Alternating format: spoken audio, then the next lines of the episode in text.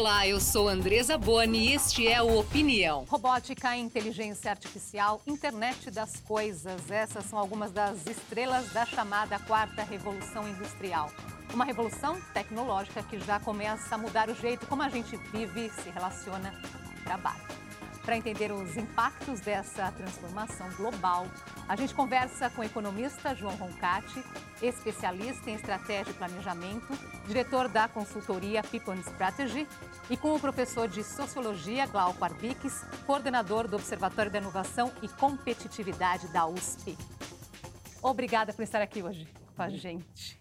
Acho que vale começar explicando o significado desse termo, não? 4.0, o que é Revolução 4.0?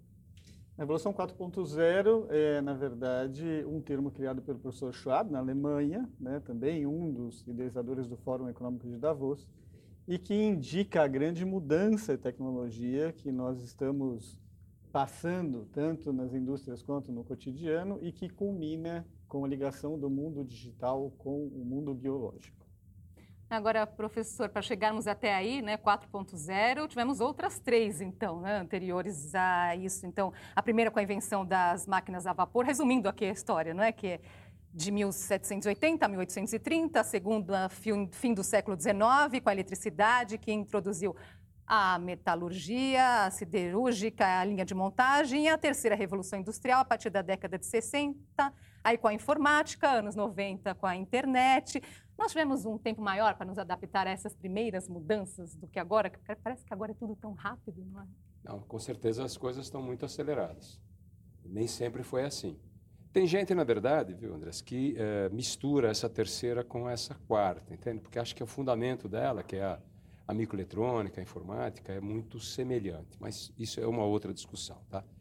É, o que nós estamos vendo é, é, é, é, uma rapidez muito grande e, funda e fundamentalmente impacto né, na, nas atividades das pessoas, a maneira como elas vivem, como elas trabalham, como elas se organizam.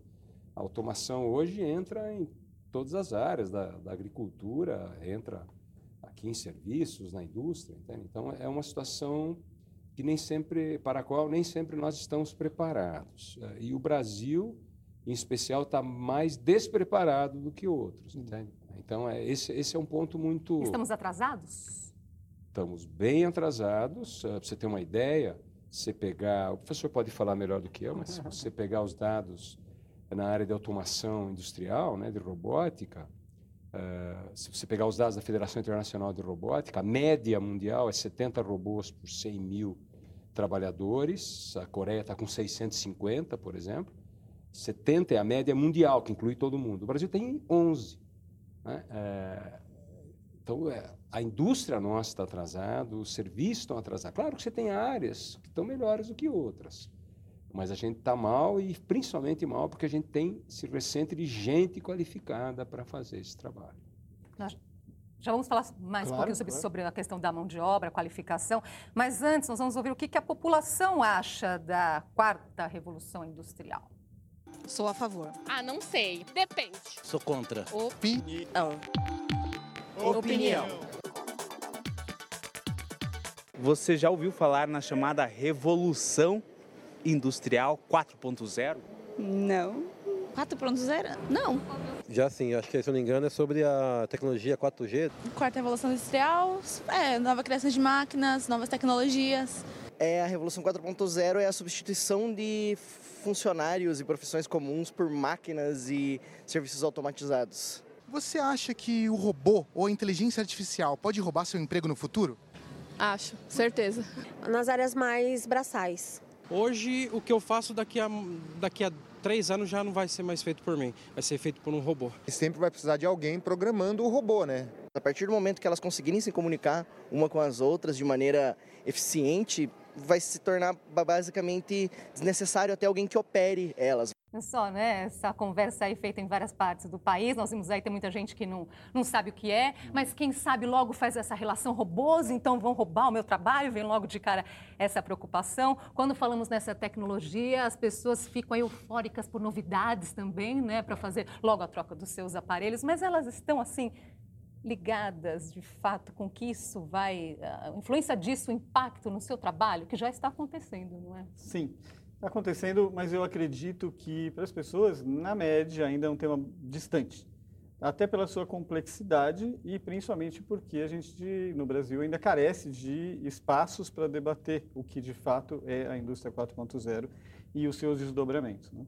O professor Glauco foi ao ponto central. Nós estamos atrasados tanto em adoção de tecnologia como nós estamos muito atrasados na preparação de pessoas que poderiam desenvolver essa tecnologia. Nos centros de pesquisa, o número de patentes que nós geramos e até a valorização da ciência pura como uma preparação para a ciência aplicada não é algo que você tenha muita gente defendendo no Brasil fora dos próprios centros de pesquisa. Isso faz com que, para o brasileiro médio, esse seja um tema distante. Mas, como você percebeu, assim que ele tem contato, o primeiro receio é sumir o seu emprego. E quanto de fato isso já está acontecendo? Essa preocupação faz sentido? Tem um ponto que uma das, das jovens que respondeu ali, uh, ela, ela, diz, uh, principalmente as profissões, uh, as ocupações mais rotineiras, né? A, a grande novidade que nós temos hoje é que, é verdade, vai começar pelas rotineiras, já está começando pelas rotineiras, que estão sendo O que, que são essas rotineiras, professor, para dar um é exemplo para a gente aqui? são, por exemplo, o trabalho de call center, né, hum. se você retoma, é, são aqueles trabalhos que têm é, um percurso bastante definido.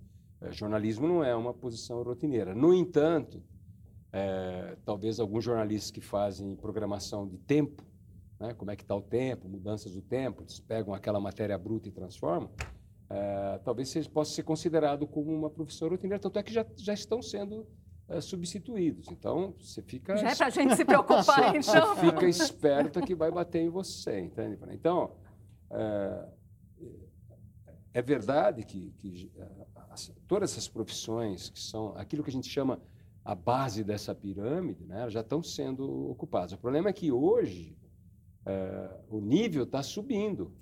Né? Então, você está pegando uma área já gerencial, você está pegando uma área uma parte dos médicos, faz análise muito específica de, eh, de, de raio-x. De, entende? Robôs fazendo cirurgia? Pois é. Então, uh, veja, a situação é, é, um pouco diferente do passado. Quem olha para trás e fala, olha, tecnologia sempre fechou emprego, mas abriu outros, criou novas empresas, novas indústrias, novos setores da economia. Mas hoje, ninguém garante, ninguém pode garantir que a história vai se repetir. Né? Se se repetir, tudo bem, nós vamos ver uma situação difícil no começo, um encolhimento de emprego, mas depois vai ter uma certa Novas explosão, oportunidades Como aconteceu surgindo. no século passado, uhum. certo? Muita automação, indústria, século da indústria. Mas o problema é que ninguém pode garantir é, que vai se repetir essa história é, e os sinais não são bons. Só incluindo aqui, antes de passar, professor, que, uh, dados do Fórum Econômico Mundial dizendo que nos próximos cinco anos 5 milhões de empregos deverão ser extintos em 15 grandes economias, incluindo aqui Sim. o nosso país, incluindo o Brasil. Pois é, e nós ainda achamos que essa pode ser uma previsão bastante conservadora, né? eu concordo com o Glauco. É, você tem especialistas que se dividem no grupo otimista, né? e que olha principalmente retrospectivamente, e todas as revoluções, se a gente pode chamar assim, um, dois ou três, a primeira, a segunda e terceira, criaram novas oportunidades de emprego, e alguns mais cuidadosos, que chamam a atenção para que a gente deveria que aprofundar. Que grupo que o senhor está? Otimista ou mais cuidadoso? É, mais cuidadoso. Eu acho que a gente tem que ampliar a reflexão e aí a gente encontra pesquisadores do MIT, eh, de Boston, de Oxford, de grandes universidades americanas e da Europa, tem chamado a atenção para o fato de que nós não estamos falando da substituição, da automação de mão de obra, do ponto de vista físico, uhum. mas da substituição de algumas profissões que eram consideradas especializadas e começam para os rotineiros. Então, um contador, um auditor, eles serão absolutamente dispensáveis com o que nós já temos de tecnologia hoje pronta no mundo. Uh, e dizer que este contingente de pessoas irá virar programador, é, forçar um pouco o otimismo sobre o impacto da Revolução 4.0 uh, e não olhar para o necessário debate para esse processo, pelo menos de transição, onde haverá sim um deslocamento dessa mão Nesse de obra. Nesse caso, estão, estamos falando em extinção mesmo, de fato, de certas... De acordo com alguns pesquisadores, sim, extinção. Então, se, existem pesquisas hoje que falam, nos Estados Unidos, ter na próxima década a extinção de 47% dos postos de trabalho. Se a gente está falando da, da, economia mais desenvolvida do mundo, vamos pensar no que se representa nas economias periféricas, que já têm um contingente grande. Né? Nós temos hoje 13 milhões de pessoas sem emprego no Brasil, sendo que 50 milhões não contam com nenhum tipo de ligação formal, uhum. por exemplo, com uma previdência. Uma pesquisa nesse sentido aí foi feita pelo Mapa do Trabalho Industrial do Senai, mostrando justamente, dizendo que, por outro lado, novas demandas vão surgir. Vou trazer aqui esses dados, uhum. é, os senhores vão me dizer aí se existe otimismo ou não nesse sentido, né?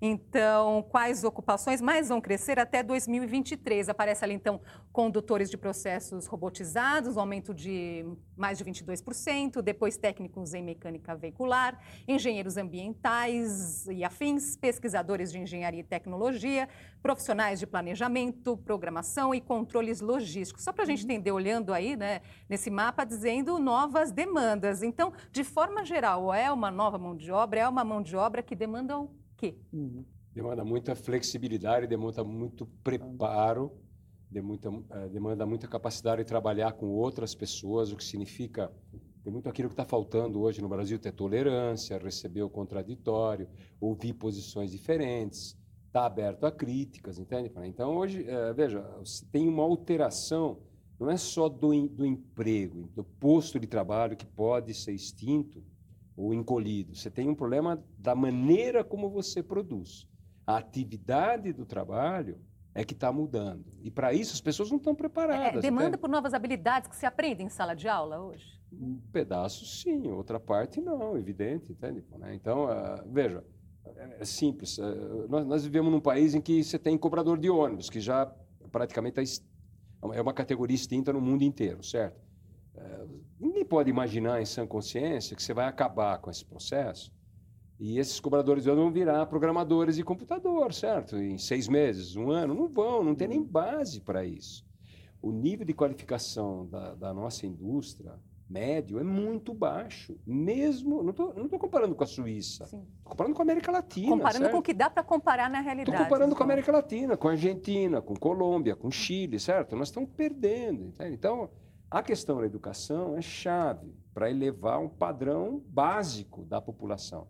E nós estamos perdendo passo, entende? Em, em todo lugar. E ao invés de você pôr todo mundo junto para encontrar soluções, ninguém tem, certo? É, todo mundo junto, eu digo, governo, empresas, universidades, mas é uma situação meio esquisita no país em que está se separando essas coisas, certo? A universidade é exposta, é criticada, tem muita coisa para criticar, é verdade, mas Está todo mundo, cada um no lado, entende? A, a pergunta é, para onde nós vamos, entende? É, é eu fico é, pensando aqui numa outra questão, professor, apontando aí esse lado da educação. Nós sabemos que nós temos uma desigualdade enorme aqui no nosso país. E olhando assim para esse caminho dessa revolução 4.0, precisamos também estar atentos a isso. Não, professor, no sentido de não aumentarmos ainda mais a desigualdade que, que já existe. Sem dúvida. É, é claro que a adoção massiva de tecnologia também democratiza o acesso. Né? Então, a gente passa a ter condições de alcançar pessoas que não conseguiam chegar até um curso, uma especialização e até a universidade desde que se cuide muito da qualidade do que está sendo feito à distância. Né? Não é possível depositar todo o ensino formal no ensino à distância, porque a interação é fundamental no processo de formação. Nós apostamos num modelo que seja híbrido, né? presencial e que pode usar tecnologia à distância. Outro ponto que eu preciso chamar a atenção é que num país que precisa desenvolver uh, não só a educação, mas tudo aquilo que é reflexo de um bom nível educacional, é que nós estamos tentando ser excessivamente pragmáticos, privilegiando cursos que formem para o ambiente de trabalho. Como você perguntou, essas mudanças são preparadas em sala de aula? Não do ponto de vista das relações. E nós não podemos centrar toda a formação, a maior parte da formação dos indivíduos, para o universo do trabalho. Não foi para isso que a ciência foi desenvolvida e nenhum de nós nasceu para ser desenvolvido para atuar numa empresa. No momento em que a gente vai mudar a relação com o trabalho, esses cursos tenderão a ficar obsoletos mais rápido ainda. Porque eu preparo para um ambiente de trabalho que vai mudar agora, continuamente e ainda mais Rapidamente? rápido. Eu estou preparando para o quê, de fato? Então, alguns desses pesquisadores, os mais cuidadosos, sugerem que a gente volte a olhar para as disciplinas de base que questionam a nossa essência, o nosso relacionamento, o desenvolvimento da arte e de habilidades humanas de uma forma geral, que não são só conhecimento aplicado. Humanas, então. Sim. É a importância das disciplinas de humanas também. Sim, porque quando se fala da extinção dos postos de trabalho, uh, hoje a previsão, e são sempre previsões, né, é, é de que aqueles empregos que estão relacionados ao cuidado humano provavelmente serão os últimos afetados. Porque numa situação em que eu estou frágil ou doente, eu quero ter contato com um ser humano. Eu prefiro por ele ser cuidado. Né? E não por um robô, por um melhor que bom, que é o que esperamos e que continue assim, na verdade. é mais fácil hoje um médico ser substituído, em termos de uma grande parte da sua atividade substituída, do que uma enfermeira, Exato. por exemplo, um enfermeiro. Porque os cuidados, entende? Você pode imaginar um robô analisando uma chapa de raio-x é. ou uma tomografia, ele vai encontrar coisas que a gente não consegue encontrar porque ele enxerga micro trincas, coisas, ou um pequeno tumor, ele compara milhões e milhões de, é, de casos, ele às vezes ele, ele encontra. Agora, o robô não sabe, não sabe passar o creme aqui na gente para tirar o brilho, como a jovem sua aí me tirou, entende? Né? É, ou cuidar de um idoso, ou dar um alento, dar um, um consolo, uhum. entende? Essa proximidade. Né? Claro, se você olhar na lista que você fez ali, das profissões, por exemplo, psicólogos, uh, psicanalistas, são os últimos da lista, entende? Ou mesmo estrategistas, entende? Né? É, o dele está tá preservado, ele vai ter um emprego. ufa, né? É, ufa. É, mas, uh, entende? São, são aquelas atividades uh, que envolvem criatividade, emoção, sensibilidade. Essas atividades vão ser preservadas por um longo período, né? Hum. Nós perguntamos às pessoas também se elas estão se preparando aí para esse momento. Vamos ver o que elas disseram. Sinceramente, não faço a mínima ideia. Interligando tudo. Interligando, inovando. A informação, o acesso está muito fácil. Então, assim, eu acho que a gente pode usar isso ao nosso favor. Aprender a usar e aprender a se adaptar com as novas tecnologias. A tecnologia, por mais que ela seja autônoma, ela precisa de alguém para programar. Então, quem entrar nessa área vai largar na frente no mercado futuro. é complicado, na hora que você descobrir, me fala que eu também quero saber. Me fala que eu também quero saber, não é? é que dicas que nós podemos dar para as pessoas, então, nesse sentido, para quem está preocupado com isso, não é? Como se preparar para algo que não, nós não estamos falando de futuro. O primeiro é estar muito atento e continuar lendo, o que é fundamental. Né? Eh, a gente não pode se alimentar só de manchetes, e nem só do que a gente chama da parte sexy da tecnologia, que é ver aquela tecnologia que é fácil usar no celular, o carro autônomo, essa parte bonita que vai chegar para o ser humano e talvez traga um conforto uh, no nosso cotidiano. Mas eu preciso estar muito atento para a transformação de, do posto de trabalho, da formação e da especialização daquilo que eu me predispus como formação e, portanto, a relação com o mercado de trabalho. Precisa ler, ler e buscar fontes de informação que sejam qualificadas, né? Para que eu possa, então, me direcionar melhor para o futuro? Essa, essa é a questão chave. Encontrar fontes de trabalho, eh, fontes de informação qualificadas, significa, antes de mais nada, não viver a vida da internet, das mídias sociais, certo? Apenas. Por quê? Porque aí você não tem fonte qualificada, você tem a fonte dos seus amigos, daqueles que você gosta da opinião, mas nem sempre isso bate com uma orientação mais clara que você tem que ter. Então, o lugar da escola vai ser cada vez mais uh, preponderante. Uh, entende? estudar é, é fundamental hum. para esse mundo. Hum. Não quer dizer que você vai ter tudo garantido, não quer dizer que o futuro será garantido, mas significa que você tem mais chances de aproveitar as oportunidades, entende? É esse o ponto que está colocado. Então, o nosso país tem um déficit grande na educação e é aqui que ele tem que colocar as suas fichas, entende? Dar condições para as pessoas uh, enfrentarem melhor as adversidades. Porque facilidade todo mundo sabe enfrentar, né? Sabe? Ah, não, aqui é fácil, tem 10 empregos é, para escolher, 10 empregos para escolher, escolher o melhor tal. O problema da situação não é essa. A situação vai ser de carência, de escassez. Então, você vai ter que estar competindo com outros. É, o preparo é chave, é fundamental. Entende? Esse é um assunto que está na pauta de governo e empresas. Diria que ele entrou na preocupação das empresas e nós não vemos os governos, eh, principalmente em países em desenvolvimento, dando atenção que deveriam. É, esse é um assunto muito sério, se pensarmos só em deslocamento de mão de obra, mas muito mais sério quando pensamos em como a economia se coloca num país que muda suas relações e muda os centros de desenvolvimento. Né? Então, o que será da nossa indústria? A nossa indústria tem perdido competitividade, a própria indústria e a tecnologia perdem representatividade dentro do PIB nacional hoje, o que vai nos colocando em posições mais frágeis. É, alguns centros de pesquisa, como o MIT, têm gerado pesquisas ou têm buscado entender se esta preocupação é formal e é suficiente. Eric, que é um professor do MIT e publicou ano passado a sua pesquisa reproduzida pelo Valor Econômico, ele traz uma conclusão bastante preocupante, diz que governos e grandes corporações estão voando às cegas por uma preocupação de curtíssimo prazo, sem olharem o médio e longo prazo. Essa, essa é a questão chave. Ah, o Brasil tem uma tradição, infelizmente, de olhar para o curto prazo. Né? É, o ciclo eleitoral, as eleições, é um pouco o preço da democracia, certo? Também leva os governos a tomarem atitudes de curto prazo, porque querem resultados muito imediatos. O problema é quando se trata de tecnologia, toda visão apressada de curto prazo não funciona.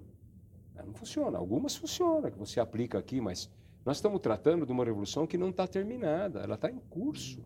Ninguém sabe exatamente quais, quais são os contornos dessas tecnologias, qual vai ser a mais preponderante. Você falou, ah, a segunda revolução industrial foi a eletricidade. Você falou, bom, mas teve 500 outras. Teve automóvel, é. teve locomotiva, mas teve eletricidade que se transformou naquela que é o símbolo. E aqui, qual vai ser?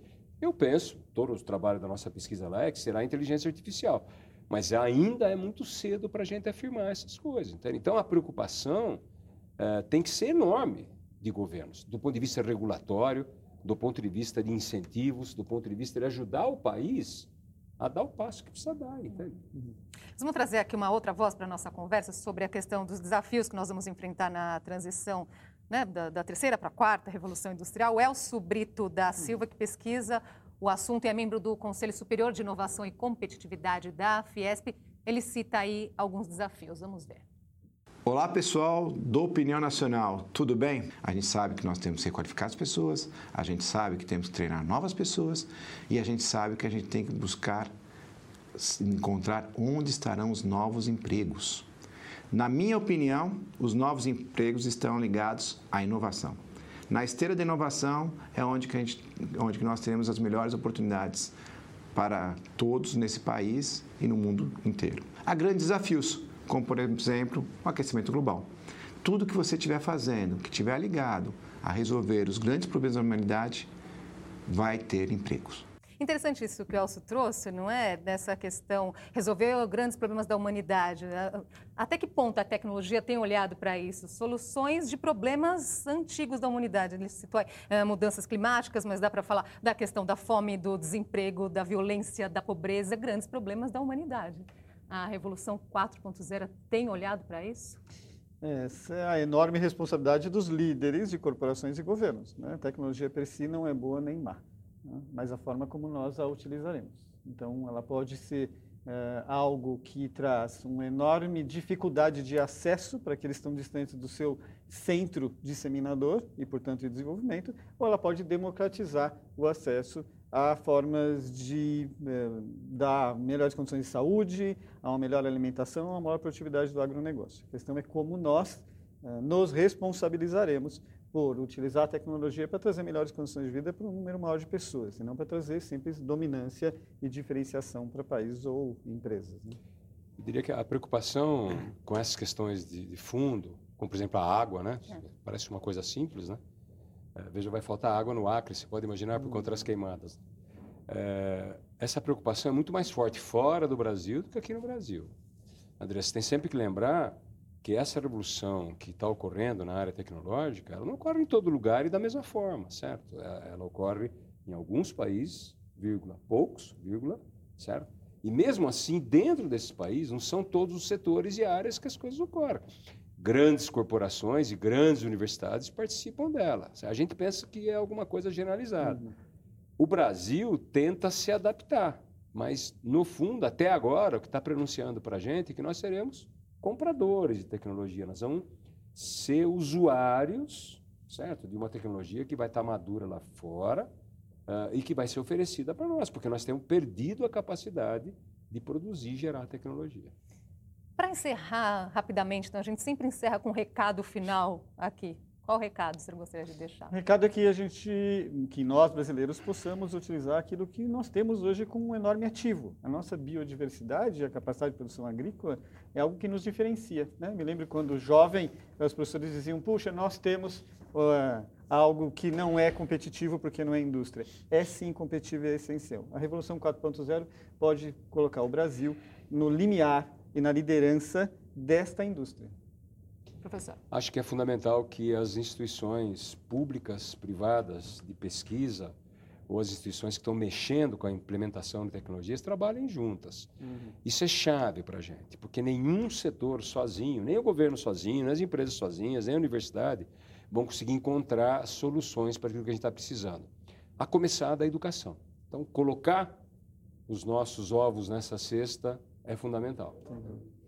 Obrigada, então, pela conversa de hoje. Obrigado, Até uma próxima oportunidade. O Opinião fica por aqui. Eu sou Andresa Boni. Nós esperamos você na semana que vem. Opinião, qual é a sua?